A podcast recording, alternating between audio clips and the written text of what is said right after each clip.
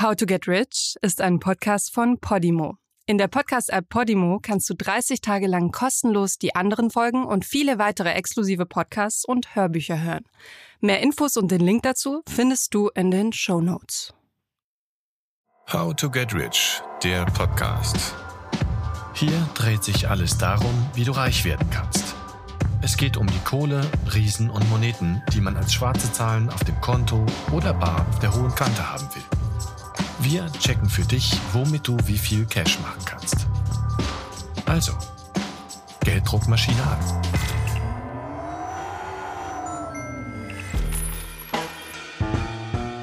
Hi, ich bin Anna Maria und heute wird's sparsam. Im Supermarkt zu den günstigsten Produkten greifen, im Restaurant ganz lieb nach einem Glas Leitungswasser fragen oder gar nicht erst ins Restaurant gehen, das Konzept Sparen kennen wir alle. Sparen auf den nächsten Urlaub, sparen für ein Auto oder sparen, weil das Geld am Ende des Monats mal wieder knapp wird. Geld zusammenhalten. Das klingt nach Verzicht, spaßfreier Zone, schlechten Gewissen. Ich kaufe mir vielleicht die schicken Sandalen aus der Werbung. Dafür muss ich dann aber die nächsten ein, zwei Mal den Restaurantbesuch mit Freundinnen absagen. So richtig Spaß macht das nicht. Und trotzdem können viele bei diesem Thema mitreden. Gerade jetzt, wo die Inflation die Preise steigen lässt. Ich denke nicht, dass ich äh, bewusst spare. Ich glaube, mir wurde ein bisschen ein ja, sparsames Leben antrainiert von meinen Eltern so ein bisschen, äh, aber bewusst nicht. Das ist gerade mega das Problem bei mir, weil ich das Gefühl habe, überhaupt nicht sparsam zu leben und gerade super viele Sachen irgendwie da sind, wo ich so mega viel Geld für ausgeben will oder ausgeben muss und eigentlich gar kein Geld dafür habe und irgendwie das Gefühl habe, die ganze Zeit ultra verschwenderisch zu leben. Also wir achten auf den Wasserverbrauch, den Stromverbrauch. Und das seit Jahren. Und das seit Jahren, genau. Ich hatte vor ein ähm, paar Jahren begonnen, die Strategie des Aktienanlegens ähm, vorzunehmen und das ist jetzt aktuell gerade nicht so gut. Aber ich hoffe, es wird wieder besser. Im Moment Licht ausmachen, weniger Auto fahren, prinzipiell weniger Geld für Blödsinn ausgeben. Bewusst mit Geld umzugehen, ist schon mal ein Schritt in die richtige Richtung. Der Kaffee to go jeden Morgen macht auf den Monat gerechnet schnell mal 80 Euro aus. Auf 10 Jahre gerechnet wären das 9600 Euro. Dafür kriegt man einen guten Gebrauchtwagen.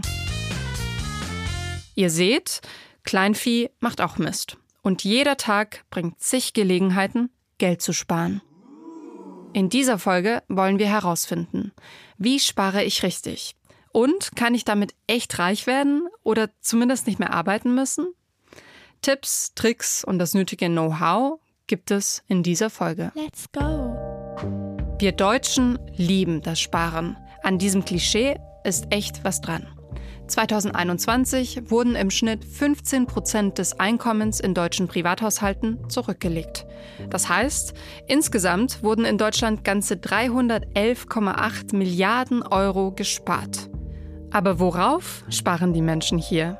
Ähm, ein eigenes Haus, eine eigene Immobilie? Äh, wahrscheinlich Urlaub. Also das wäre jetzt schon sehr entspannt, jetzt wieder so nach Corona so in Urlaub zu fahren, so mit meinen Eltern und so. Das war cool. Ich spare natürlich irgendwie immer mal wieder so ein bisschen für irgendwelche Kleinigkeiten, für Aktivitäten, die Spaß machen. Für die Rente natürlich, weil man eigentlich mit der Rente nicht mehr rechnen kann. Geld haben wir schon durch Sparen zurückgelegt, aber wir sparen aus grundsätzlichen Erwägungen. Von Konsumgütern wie Autos über Kapitalanlagen bis zur Altersvorsorge. Es gibt viele Gründe, um zu sparen. Einen besonders guten Grund finde ich die finanzielle Unabhängigkeit ausgesorgt zu haben und theoretisch nie wieder arbeiten zu müssen. Klingt verlockend. Yep. Um sich so ein Leben ohne Geld und Jobstress ermöglichen zu können, muss man erstmal einiges ansparen. Und wenn man nicht gerade im Lotto gewonnen oder durch ein Ehrbereich geworden ist, ist Sparen die naheliegendste Möglichkeit. Damit meine ich nicht, ab und zu was ins Sparschwein zu legen. Sparen als Lifestyle, als Lebensstrategie sozusagen, nennt man heute Frugalismus. Frugal heißt so viel wie bescheiden und einfach. Beim Frugalismus geht es also darum, ein einfaches, bescheidenes Leben zu führen, auf unnötige Dinge zu verzichten. So bleibt am Ende des Monats, je nach Budget, einiges über. Und dieses Geld kann man dann zum Beispiel in Aktien anlegen. Eine Extremform des Frugalismus wird mit dem Akronym FIRE bezeichnet. FIRE steht für Financial Independence Retire Early, also finanzielle Unabhängigkeit und früher Renteneintritt. Wer nach dem FIRE-Prinzip lebt, versucht unter den eigenen Möglichkeiten zu leben, um mehr Geld für vorzeitige Rente oder Teilzeitarbeit sparen und investieren zu können. Das Prinzip ist eigentlich ganz einfach. Je mehr du sparst, desto schneller wird Arbeit optional. Wobei natürlich auch eine Rolle spielt, wie viel du verdienst. Je höher deine Einnahmen, desto mehr kannst du mit einem frugalen Lebensstil zur Seite legen. Und wer das Ersparte dann noch clever anlegt, rückt dem Ziel ein gutes Stück näher, mit 40 in Rente gehen zu können. Allerdings muss man mehrere hunderttausend bis eine Million Euro scheffeln, um das hinzukriegen. Je nachdem, wann man loslegt, wie hoch die Rente dann sein soll und wie lange man noch arbeiten will. Die Idee ist nämlich, dass das ersparte, in Wertpapieren angelegte Vermögen mit der Zeit eine Rendite abwirft, die hoch genug ist, um davon leben zu können. Der Zinseszins ist da auf eurer Seite. Sprich, je länger das Geld investiert ist, desto höher die Chance, dass die Zinsen auf die ursprüngliche Anlage selbst Zinsen abwerfen und eure Rendite vergrößern. Okay. Mit Frugalismus zur Frührente. Das ist auch das Ziel von Florian Wagner, bekannt durch seine Website geldschnurrbart.de. Er hat auch ein Buch zum Thema geschrieben, Rente mit 40. Ich bin gespannt, welche Tipps er für uns hat. Hallo Florian. Hallo. Schön, dass du da bist. Freut mich auch. Wie viel Geld hast du bisher angespart? Bisher, je nach äh, äh Stand auf den Aktienmärkten, rund äh, 250.000 Euro. Und wie lange hast du dafür gebraucht, diesen Betrag zu erreichen? Ähm, acht Jahre kann man sagen. Also ich habe vier Jahre als angestellter Ingenieur in Süddeutschland gearbeitet und habe da nach den vier Jahren Angestelltenjob rund 140.000 Euro zusammengespart und investiert gehabt. Und der Rest kam dann jetzt in den vier Jahren Selbstständigkeit. Okay, und was ist das Ziel? Mein Ziel ist einfach nur frei zu leben. Das heißt, dass ich mir frei aussuchen darf, wie verbringe ich den Tag, an welchen Projekten arbeite ich. Dafür ist natürlich eine unterschiedlich große Summe notwendig. Aber dadurch, dass ich jetzt seit vier Jahren schon selbstständig bin, ähm, gefällt mir der Lebensstil aktuell schon so sehr, dass ich gar nicht mehr so darauf angewiesen bin, ob das mit 40, mit 45 soweit ist. So könnte es eigentlich bis 90 weitergehen. Du schreibst, dass du mit 40 in Rente gehen willst. Wie lange bleibt dir noch? Es ist gar nicht mehr so wichtig, ob das mit 40 bisschen später, bisschen früher klappt, weil ich jetzt schon, sagen wir, zu 80 Prozent die Projekte mache, die mir einfach Spaß machen mit den Leuten, die ich mag. Das heißt, so könnte es auch bleiben. Und was ist das Sparziel? Also welchen Betrag möchtest du ansparen, um die finanzielle Freiheit zu erreichen? Was ist das für dich? Ja, also bei mir wären das erstmal so ähm, ein, zwei Millionen als Sicherheitspuffer. Und dann habe ich mir aber persönlich zehn Millionen als sportliches Ziel gesetzt, einfach nur weil es mich anregt, ähm, größer zu denken und andere Wege zu suchen. Aber so zwei Millionen wäre mein, meine Wohlfühlsumme für finanzielle Sicherheit. Schafft man das überhaupt als Angestellter? Ähm, ja, also ich habe extra in dem Buch Rente mit 40 echte Familien oder Angestellte interviewt, die wirklich mit 40 oder früher ähm, finanziell unabhängig geworden sind, also zeigen, dass es wirklich machbar ist. Du bist ja Fugalist, richtig? Genau. Erklär mir mal, was das für dich bedeutet. Ja, für mich bedeutet Frugalist ähm, oder Frugalismus einfach nur das Konzept, dass ich das bestmögliche Leben für mich schaffen will, im Sinne von, wie kann ich am glücklichsten sein? Und da spielt der Aspekt Freiheit eine große Rolle. Das heißt, deshalb versuche ich Geld mir zunutze zu machen und effizient damit umzugehen, dass ich einfach möglichst viel Freiheit ähm, erlange, dass ich nicht darauf angewiesen bin, ich muss diesen Job machen morgen mit den Leuten, sondern dass ich freier gestalten kann. Also Frugalismus heißt der, der geschickte, bewusste Umgang mit Geld, investieren, ausgeben, sodass ich mir maximale Freiheit oder ein glückliches Leben schaffen kann. Das klingt ja eigentlich sehr verlockend. Wie bist du denn darauf gekommen, auf den Frugalismus? Ja, das war bei mir im ersten Berufsjahr. Also ich habe Wirtschaftsingenieurwesen studiert und wenn man nach sieben Jahren Studium ähm, dann zum ersten Mal Geld verdient, dann ist man erstmal happy und denkt, wow, ich kann mir alles leisten und dann kommt die erste Gehaltserhöhung, dann ist es noch mehr Geld und die Ausgaben gingen auch immer nach oben. Aber ich war jetzt nicht glücklicher als zuvor. Und dann habe ich ein bisschen recherchiert und habe dann die englischsprachigen Blogs entdeckt zum Thema Frugalismus und gesehen, das sind Leute ähm, wie ich, äh, verdienen ganz gut, aber die sind einfach mit 30, 40 nicht mehr auf ein Arbeitseinkommen angewiesen. Und dann wollte ich wissen, wie machen die das? Ähm, schränken die sich heute total ein, um es dann später gut zu haben? Und habe dann gelernt, nee, machen sie nicht, sondern die fragen sich einfach ganz ähm, bewusst, was macht mich heute glücklich? Welche Art von Urlauben? Wie kann ich Geld effizient einsetzen und anlegen? Und dann dachte ich, wow, mache ich auch und habe dann mal meine Ausgaben hinterfragt und konnte so dann ohne Verzicht rund 60 Prozent von meinem damaligen Nettogehalt monatlich sparen und investieren.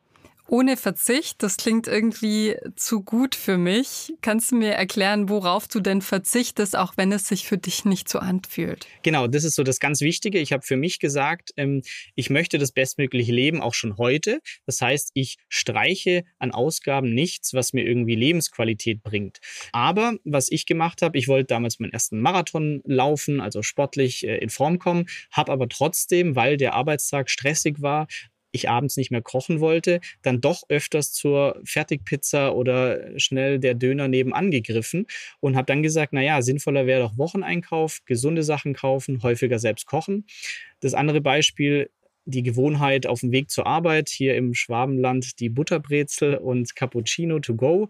Einfach so, weil ich es immer mache im Halbschlaf. Ich genieße es aber nicht wirklich. Und das war dann auch so eine unnötige Ausgabe für mich und habe gesagt, ich gehe jetzt einmal die Woche in ein schönes Café, trinke einen guten Kaffee, aber ansonsten esse ich irgendwie ein gesundes Porridge bei mir zu Hause in Ruhe fahre mit dem Fahrrad zur Arbeit statt mit der Bahn. Also alles solche Dinge, die eigentlich für mein Leben, für meine Gesundheit zuträglich sind und als Nebeneffekt aber auch dafür gesorgt haben, dass ich monatlich mehr investieren konnte. Das heißt, so ein bisschen den Komfort, die Bequemlichkeit hinterfragen und womöglich sich ein bisschen einschränken. Genau, und aber auch nicht so einschränken, sondern lieber überlegen, was mache ich, was eigentlich nicht gut für mich ist, was ich eh weniger machen möchte. Oder aber auch einfach so ein bisschen bewusster werden. Die meisten haben gar keinen Überblick, wo das Geld hingeht. Und das hat mir total geholfen, dass ich das mal vor mir gesehen habe, monatlich da geht mein Geld hin. Wow, ich trinke ganz schön viel Bier. Oder solche Erkenntnisse kann man dann haben und da hilft so ein Überblick einfach extrem. Das heißt, du führst ein Haushaltsbuch? Ich führe, ganz wichtig, ähm, also kein Haushaltsbuch im klassischen Sinn, das ist mir zu anstrengend, aber ich mache das sporadisch, das heißt für einen Monat oder mal für zwei Monate kann man das wirklich aufschreiben alles, aber dann braucht man es nicht mehr, weil dann kennt man den, den Lebensstil und dann mache ich es eher so einmal im Jahr wieder einen Monat zu Testzwecken, aber eigentlich reicht mir so eine Stichprobe einmal im Jahr. Du hast ja schon beschrieben, du versuchst unnötige Ausgaben zu vermeiden. Wie schaffst du das in der Praxis? Hast du da Strategien? Führst du zum Beispiel Buch? Hast du Budgets für bestimmte Ausgaben?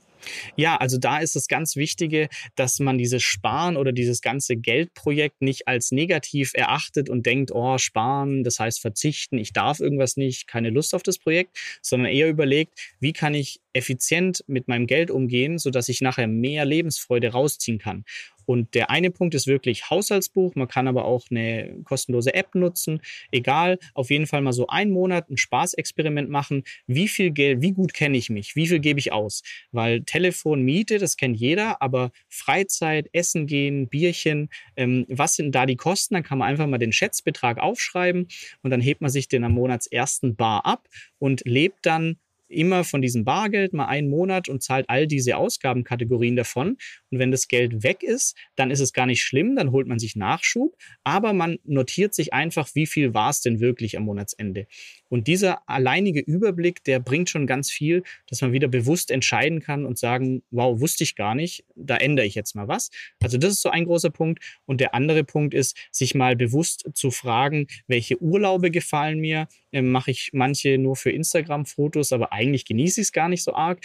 Ähm, oder auch der Job, weil die Kosten von einem Job, der einem nicht gefällt, sind extrem hoch wenn ich am Wochenende nach Paris muss, weil die Woche war so stressig und abends brauche ich immer einen Cocktail, weil der Chef hat mich wieder so genervt, dass es da vielleicht auch besser wäre, sich einen Job zu suchen, der vielleicht weniger Geld zahlt, aber einem mehr mehr Spaß macht und dass man dann vielleicht abends und am Wochenende noch die Energie hat, um zum Beispiel zu lernen, wie kann ich online Geld verdienen mit meinem Hobby, mit einer Website, Podcast. Da gibt es heute extrem viele Möglichkeiten. Das heißt, Geld ist immer ein Thema, auch äh, die Überlegung, wie man mehr Geld verdienen kann.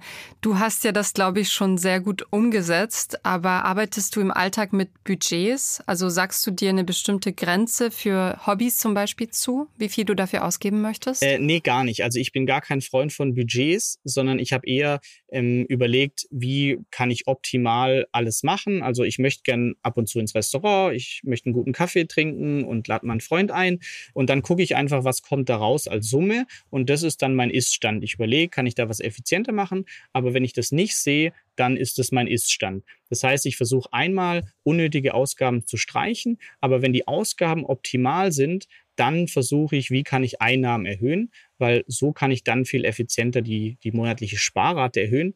Aber Budgets ist für mich immer so Einschränkungen, Korsett, ähm, bin ich kein Fan von. Und frugal zu leben scheint für dich keine Einschränkung zu sein, aber wie ist es mit anderen Menschen in deinem Umfeld? Wie wirkt sich das auf dein Sozialleben aus?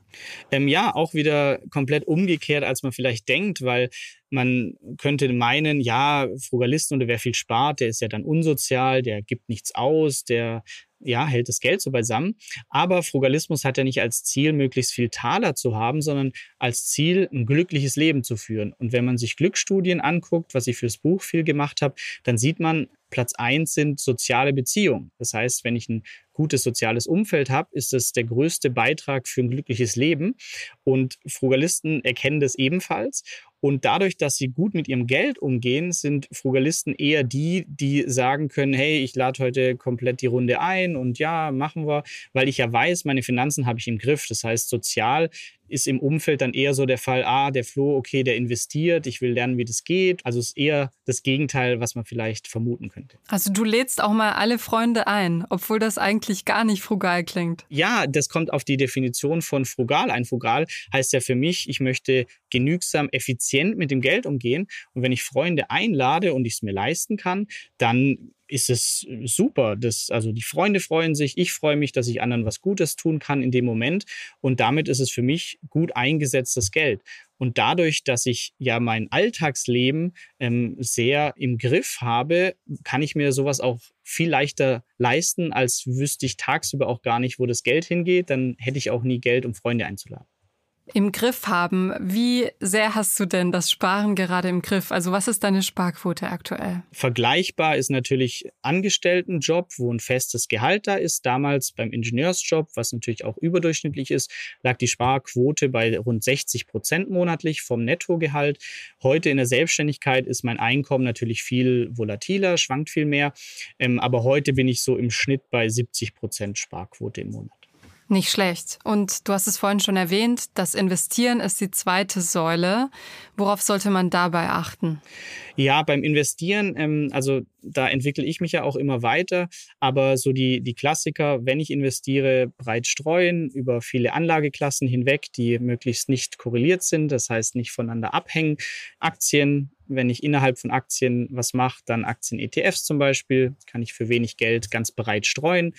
Immobilien, Gold, Kryptowährung, alles ganz gut. Aber ich glaube, die entscheidende Erkenntnis, vor allem wenn man noch nicht so viel Vermögen hat, ist, dass der große Hebel am Anfang nicht in der Rendite von den Investments steckt, sondern eher in meinen Zusatzeinnahmen, die ich generieren kann. Sei es eine, eine, Nebentätigkeit, Selbstständigkeit neben dem Angestelltenjob, ist oftmals der viel größere Hebel zu Beginn, wenn noch nicht so viel Geld da ist. Also auch passives Einkommen zum Beispiel, wenn ich dich richtig verstehe. Ja, nur passives Einkommen sind Dividenden, da gebe ich recht, da muss ich wirklich nichts für tun. Aber ich muss eben erstmal irgendwie ein 100.000 Euro Aktiendepot ansparen, um dann 150 Euro monatlich passives Einkommen zu bekommen. Aber ähm, die viel bessere Methode zu Beginn ist zum Beispiel, ich erstelle eine Affiliate-Webseite über mein Thema Fliegenfischen, weil da kenne ich mich aus, das gefällt mir und dann lerne ich, wie kann man da mit einer Website Geld verdienen.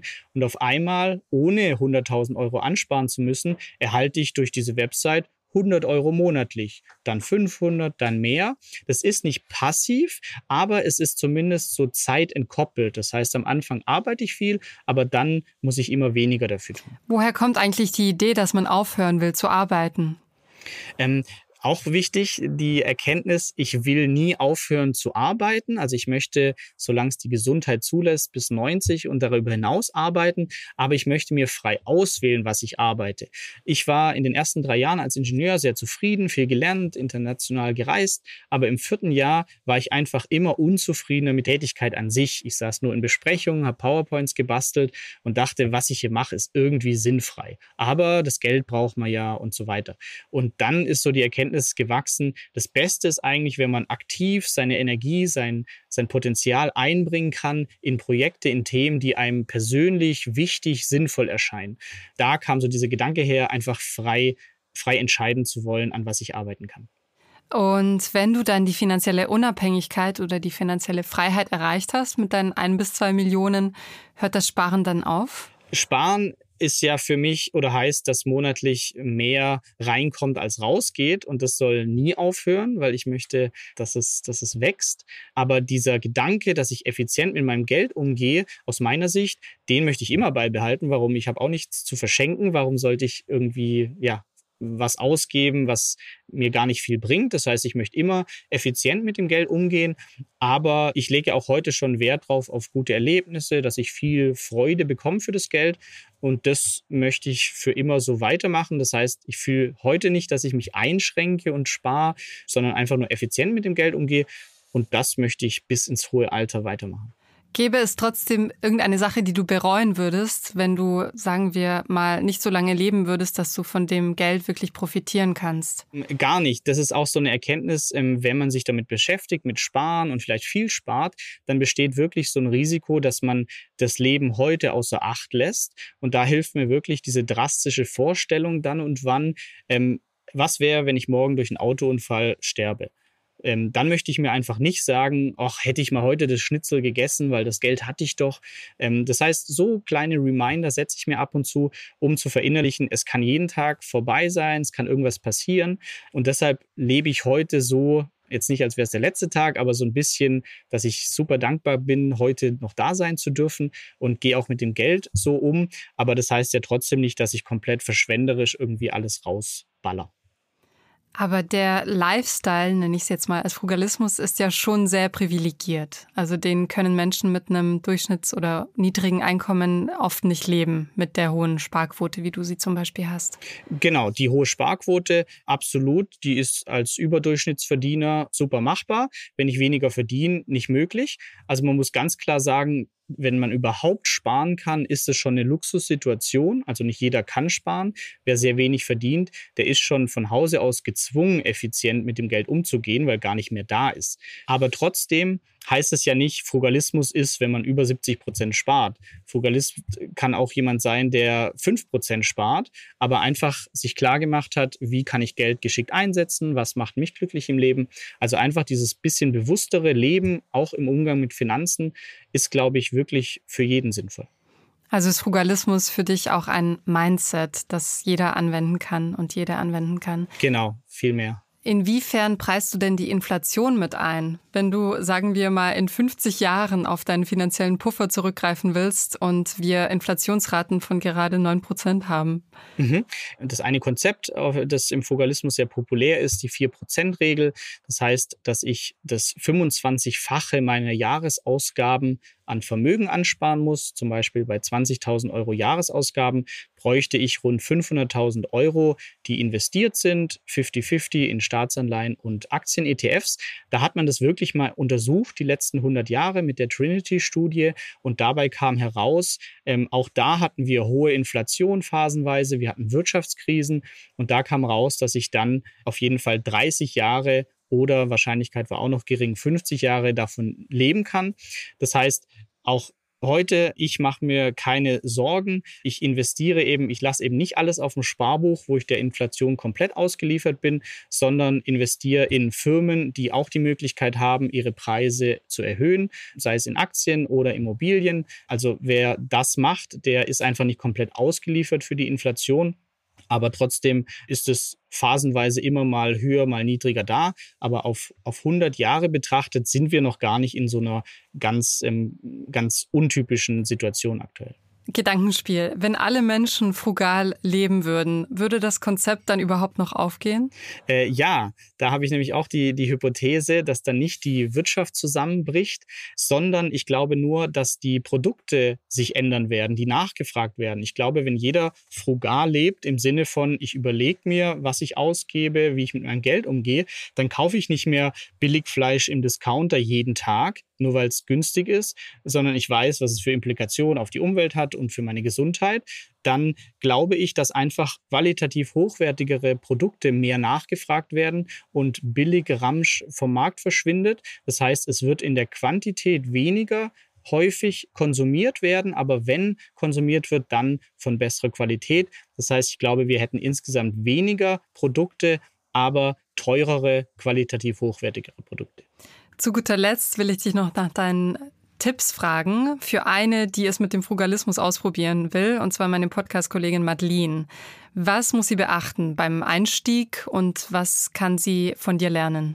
Ja, also ich glaube, diese sich mal drauf einlassen auf was Neues, das ist so das Wichtigste, um nicht gleich Vorurteilen zur Last zu fallen und denken, ah, das ist blöd, da darf man nichts, sondern wirklich mal erstmal so diesen Grund, die Motivation zu finden. Da muss man kann man mein Buch lesen, muss man aber nicht. Gibt es auch andere tolle Blogs, aber dass man einfach mal so Geschichten von Menschen lebt, ähm, wo man sich vielleicht mit identifizieren kann. Und wenn man dann so eine Vision, so ein Ziel hat und sagt, wow, das wäre schon schön, wenn ich irgendwie so viel auf der Seite hätte, wäre ich unabhängiger. Und hast du auch einen Tipp an diejenigen, denen das Sparen so richtig schwer fällt, die am Ende des Monats nie was über haben? Wenn die zufrieden sind, dann habe ich keinen Tipp, weil das ist auch mein Ziel, zufrieden sein. Und vielleicht ist jemand, der alles ausgibt, super zufrieden, richtiger Lifestyle. Aber wenn die Person unzufrieden ist, dann ähm, sage ich, zeig mir deine Ausgaben. Also auch da wäre wieder der Tipp, einfach mal diesen Überblick verschaffen, nochmal draufschauen. Also ganz oft ist es einfach diese Ohnmacht, dass man gar nicht weiß, ähm, wie viel ist es. Also dieser Überblick, der kann sehr helfen. Ja, du hast einige Vorurteile zum Frugalismus aus dem Weg geräumt. Vielen Dank, Florian, für die Einblicke in deinen Alltag und in deine Investments. Hat mich sehr gefreut. Sehr gerne, danke. Nach so vielen Spartipps wollen wir herausfinden, wie sich so ein frugaler Lebensstil so anfühlt. Madeline hat deshalb mal versucht, eine Woche lang alle Tipps von Florian umzusetzen. Hi Madeline. Hi. Na, wie sparsam warst du eigentlich, bevor du dein Experiment gestartet hast? Tatsächlich schon sehr. Also ich hatte ein bisschen Sorge, dass da gar nicht hinten so viel bei rumkommt äh, im Vergleich zu meinem Leben davor, weil ich generell eigentlich fast nur Secondhand-Klamotten trage, Möbel auch Secondhand kaufe, Lebensmittel retten ist für mich jetzt auch nichts Neues. Da gibt's ja Apps, die einem dabei helfen. Ich fahre mit dem Fahrrad anstatt Auto oder Bahn. Also die einzigen Ausgaben, die ich wirklich habe, sind diese festen Sachen wie Miete, andere Fixkosten, mein Hund und Essen. Okay, na dann bin ich gespannt, ob du da noch was rausdrücken konntest sozusagen. Wie viel hast du denn in der Woche des Frugalismus gespart? Ich habe das Ganze mal überschlagen und bin auf 100 Euro gekommen. 100 Euro, die ich in einer Woche sparen konnte. Also wenn man das jetzt mal auf einen Monat aufrechnet, dann sind das ja schon 400 Euro und das ist gar nicht so wenig. Das ist gar nicht so wenig, das stimmt. Und du hast sehr sparsam gelebt. Worauf hast du denn verzichtet? Ich habe auf meine Autonomie verzichtet. Das Gefühl hatte ich relativ schnell.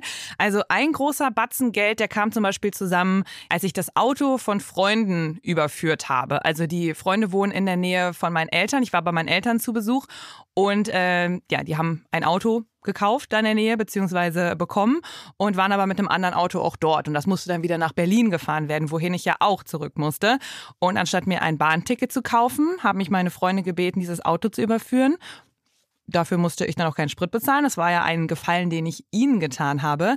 Das heißt, ich habe da mal, sagen wir mal, einen Batzen von 50 Euro gespart, indem ich anderen Menschen was Gutes getan habe, aber natürlich dann auch nicht mit diesem Auto bis zu mir nach Hause fahren konnte, sondern bis zu denen und dann doch wieder mit der Bahn. Also man macht sich natürlich so ein bisschen abhängig. Oder ich habe mich auch ähm, an zwei Tagen hintereinander bei Freunden zum Essen eingeladen. Ist natürlich auch was, was man nicht auf so lange Sicht machen kann, weil dann hat man keine Freunde mehr. Was waren Tipps, wo du nicht auf andere angewiesen warst? Angebote zu lesen.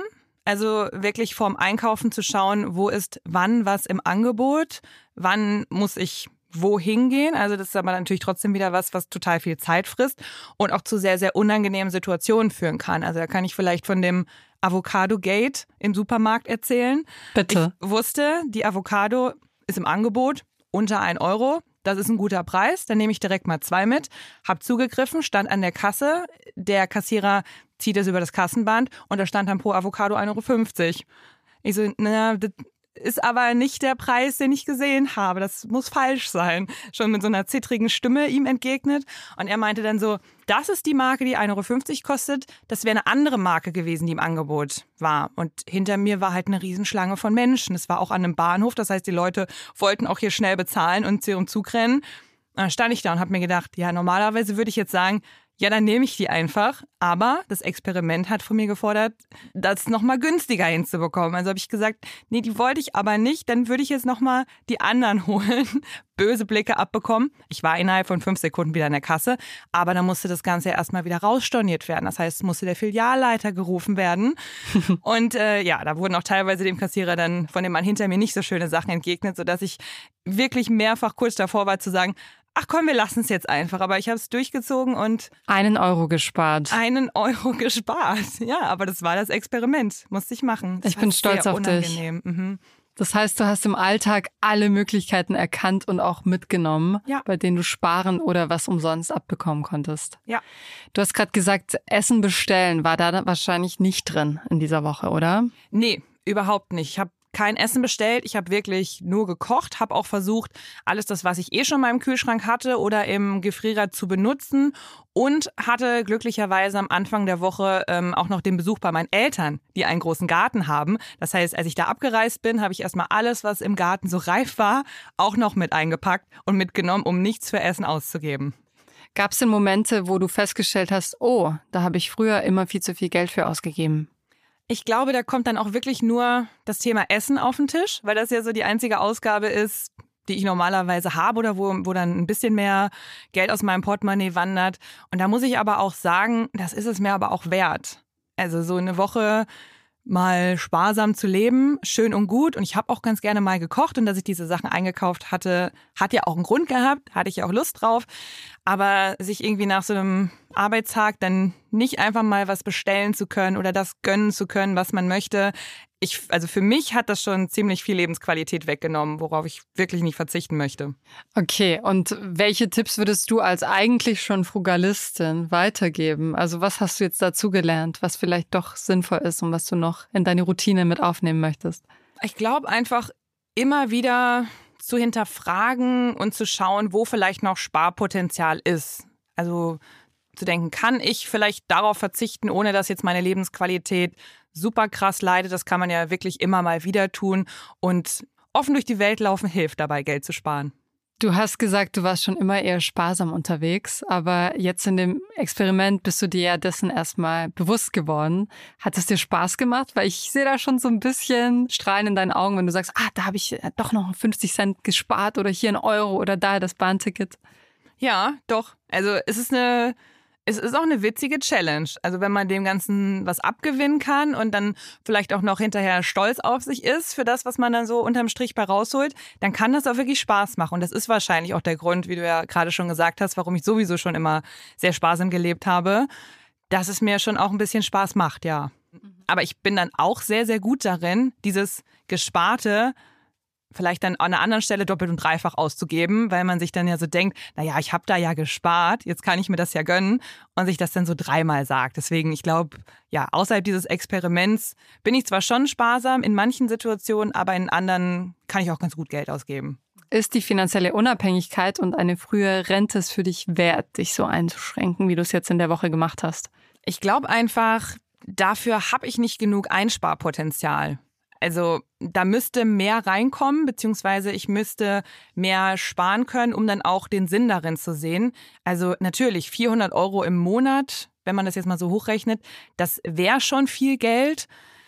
Aber ich glaube auch nicht, dass das dem Braten, wenn wir jetzt in Richtung Rente schauen, wirklich fett macht. Hm. Das heißt, auch Frugalismus setzt voraus, dass man erstmal etwas hat, von dem man ähm, wegsparen kann. Ja. Ich denke schon. Und das ist bei mir dann wohl nicht so viel, dass ich das Gefühl habe, dass es sich lohnt, da noch mehr einzusparen, als ich es eh schon tue. Denkst du, du wirst beim Frugalismus bleiben? Nee. Nee, ich werde weiter sparsam leben. Ähm, aber eben aus den Gründen, dass es mir sowieso Spaß macht. Also, dass es mir sowieso Spaß macht, mit dem Fahrrad zu fahren, anstatt mich in die volle Bahn reinzuquetschen oder dass es mir sowieso Spaß macht, nach Secondhand-Klamotten zu schauen, anstatt neue zu kaufen. Also das, was mir Spaß macht, werde ich weitermachen, aber alles, was darüber hinausgeht, dieses Extreme und jeden Euro zweimal umdrehen, das auf keinen Fall. Okay, also jetzt weiter normal sparsam und nicht extrem sparsam. Genau. Sehr gut zusammengefasst. Danke, dass du das für uns ausgetestet hast und äh, dich auch an der Kasse den ganzen Blicken ausgesetzt hast. Das hat Spaß gemacht. Okay, danke dir. Danke. Der Kassensturz. Wie werde ich denn jetzt reich? Durch Sparen. Sich genau anzusehen, wofür man Geld ausgibt und was davon vielleicht nicht immer absolut notwendig ist, schadet sicher niemandem. Die eigenen Gewohnheiten zu hinterfragen und bewusste Kaufentscheidungen zu treffen, ist außerdem nicht nur für den Geldbeutel, sondern oft auch für die Umwelt gut. An dieser Stelle ist es wichtig zu sagen, dass es ziemlich privilegiert ist, wenn man überhaupt Geld zur Seite legen kann. Sparraten von bis zu 70 Prozent sind für viele Menschen utopisch. Mit Mindestlohn geht das eben nicht. Das Investieren ist die zweite Säule neben dem Sparen. Hier solltet ihr euch gut informieren und überlegen, wie viel Geld ihr für wie lange anlegen wollt. Darauf gehen wir an anderer Stelle nochmal genauer ein. In der nächsten Episode von How to Get Rich checken wir eine andere Idee, mit der ihr eure Altersvorsorge sichern könnt. Ich freue mich auf euch. How to Get Rich ist ein Podcast von Podimo, produziert von Bosepark Productions. Moderation Anna-Maria Bilanzia. Reporterin Madeleine Petri.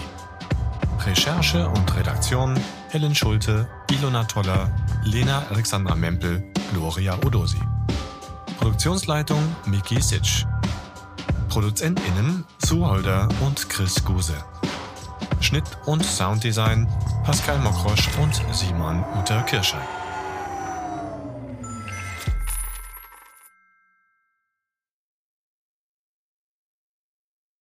How to Get Rich ist ein Podcast von Podimo. In der Podcast-App Podimo kannst du 30 Tage lang kostenlos die anderen Folgen und viele weitere exklusive Podcasts und Hörbücher hören. Du kannst das Probeabo jederzeit kündigen. Du wirst auf der Seite deine Bezahldaten hinterlegen müssen, um deine Anmeldung abzuschließen. Aber keine Sorge, wenn du innerhalb der 30 Tage kündigst, zahlst du natürlich keinen Cent. Wenn du nach Ablauf deines Probeabos bei Podimo bleiben willst, zahlst du im Monat 4,99 Euro und bekommst weiterhin Zugriff auf alle exklusiven Podcasts und Hörbücher der App. Den Link go.podimo.com slash rich findest du auch in den Show Notes.